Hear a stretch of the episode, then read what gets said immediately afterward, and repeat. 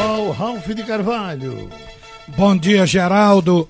Bom dia, minha gente. Nós estamos na linha com um veterano da arbitragem de Pernambuco, atual diretor da comissão de arbitragem aqui do estado de Pernambuco, Eric Bandeira. Vamos falar sobre a arbitragem, porque vai começar o campeonato. Incrivelmente, ainda não se definiu uma data.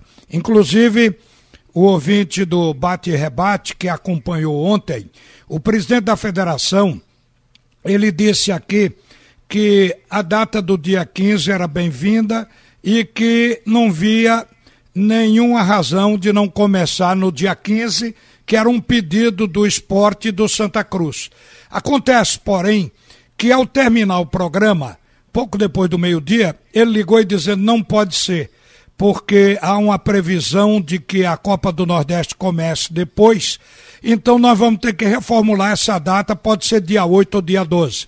Foi o que disse o presidente Evandro. Ontem, o vice-presidente da federação, Murilo Falcão, falou também no dia 8 ou dia 12. E, na verdade, não se definiu. 8 ou 12. O Náutico estava trabalhando com a data do dia 5.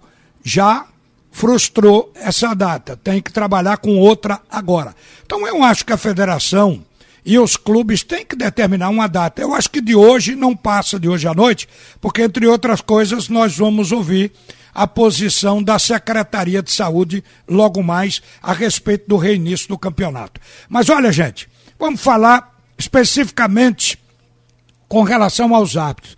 Eric, bom dia para você. E como primeiro assunto, a questão financeira. Pelo que a gente sabe, a CBF adiantou duas cotas para os árbitros que trabalharam no Brasileiro de 2019, inclusive com a proposta de descontar quando eles voltassem a trabalhar agora em 2020. Alguém de Pernambuco recebeu esse dinheiro? Eric Bandeira. Bom dia, Ralf. Bom dia, Geraldo. Bom dia a todos. É, antes de iniciar respondendo o que você perguntou, é, Ralf, eu queria deixar bem claro que o, o, hoje eu sou instrutor e membro da Comissão Estadual de Arbitragem, instrutor de arbitragem. O presidente da comissão hoje é o Sebastião Rufino Filho, ex-árbitro do quadro da CBF, chegou a apitar final do campeonato aqui, está fazendo até um belíssimo trabalho na comissão de arbitragem. E junto com o Francisco Domingo e comigo, a gente trabalha lá toda essa situação da, dos árbitros. Essa ajuda financeira que a CBF deu, a princípio realmente ela era para ser descontada posteriormente quando o árbitro viesse a voltasse a trabalhar.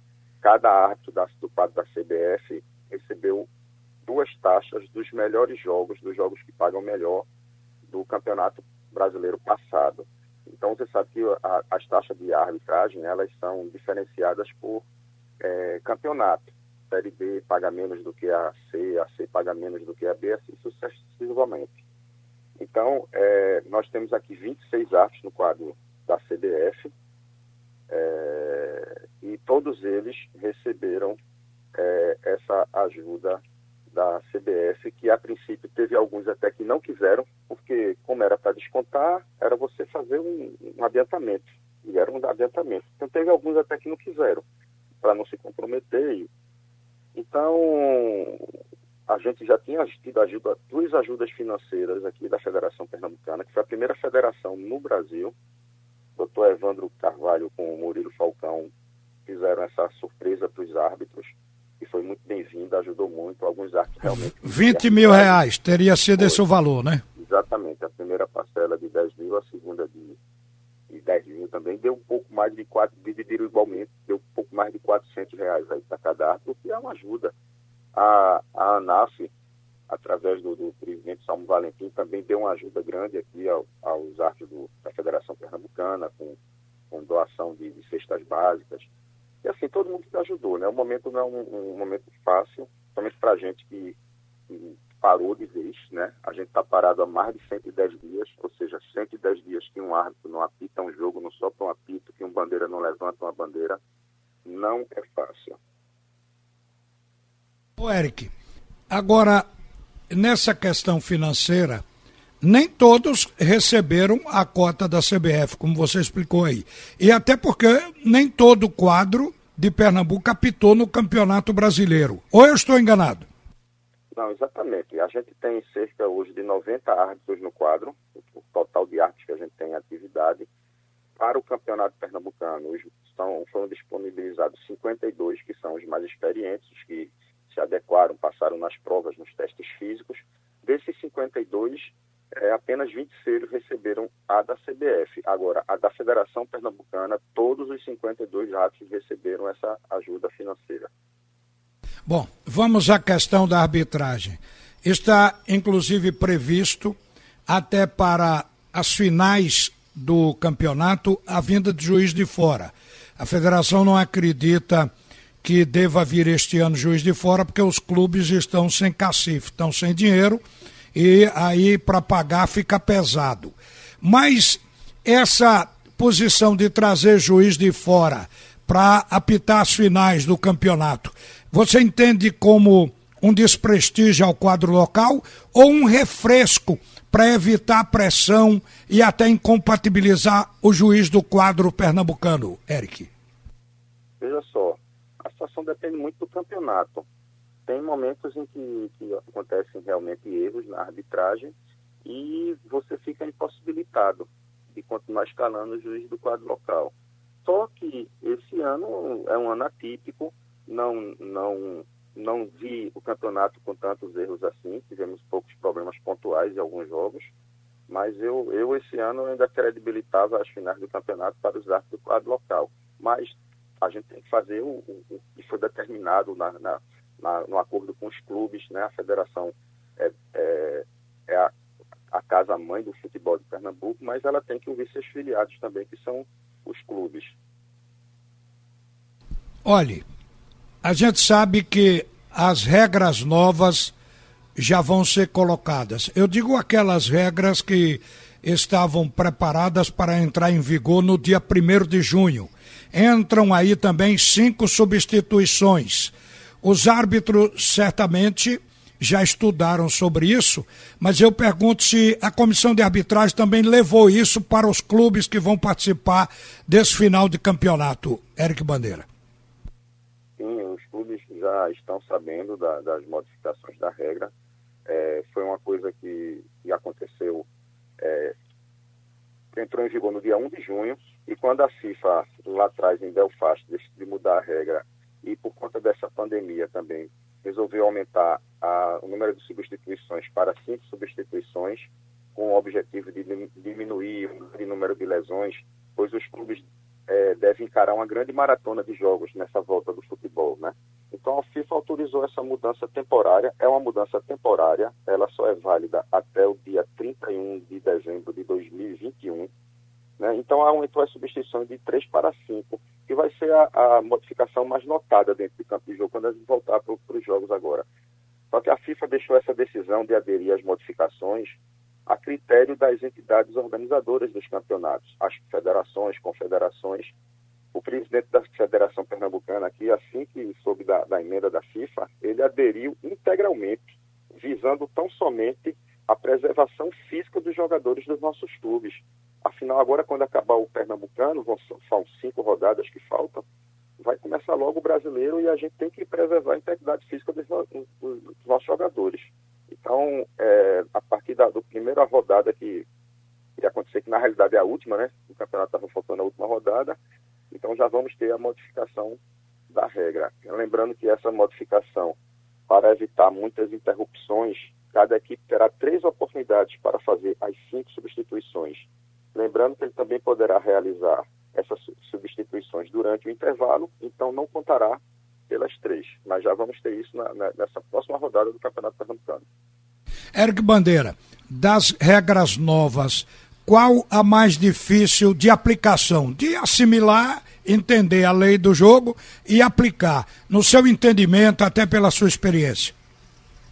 Olha, Ralf, é, tem a situação da, da, da, mão, né? Que a mão sempre vai ser, vai ser um, um, uma regra que, que não vai atingir unanimidade, né? Você tem hoje vários fatores para interpretar um lance de mão, entretanto, agora uma, uma modificação corte que aconteceu é quando a bola bate na mão do atacante, mesmo que de forma acidental, não é para ser marcada essa mão. Se ela não gerar uma oportunidade de gol, ou para o jogador que cometeu a mão, ou para um companheiro, ou se essa bola entrar diretamente no gol.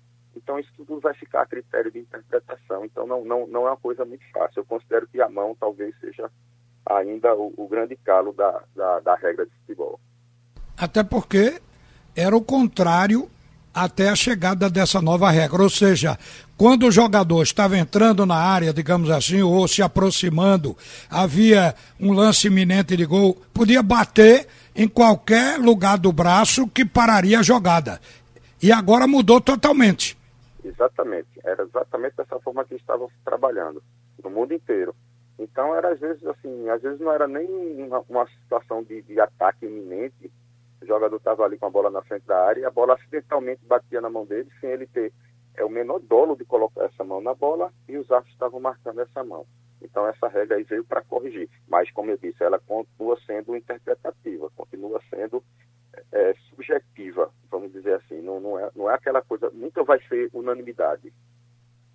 Eric Bandeira, os árbitros, os 90 árbitros estão testados para a Covid-19 estão preparados para esse reinício de fato? Veja só, os 90 não, porque dos, da mesma forma que em todos os campeonatos do mundo inteiro, as federações do Brasil inteiro estão fazendo isso, inclusive seguindo muita coisa do protocolo de volta do futebol de Pernambuco, que foi muito elogiado, um dos melhores protocolos que a gente tem na atualidade.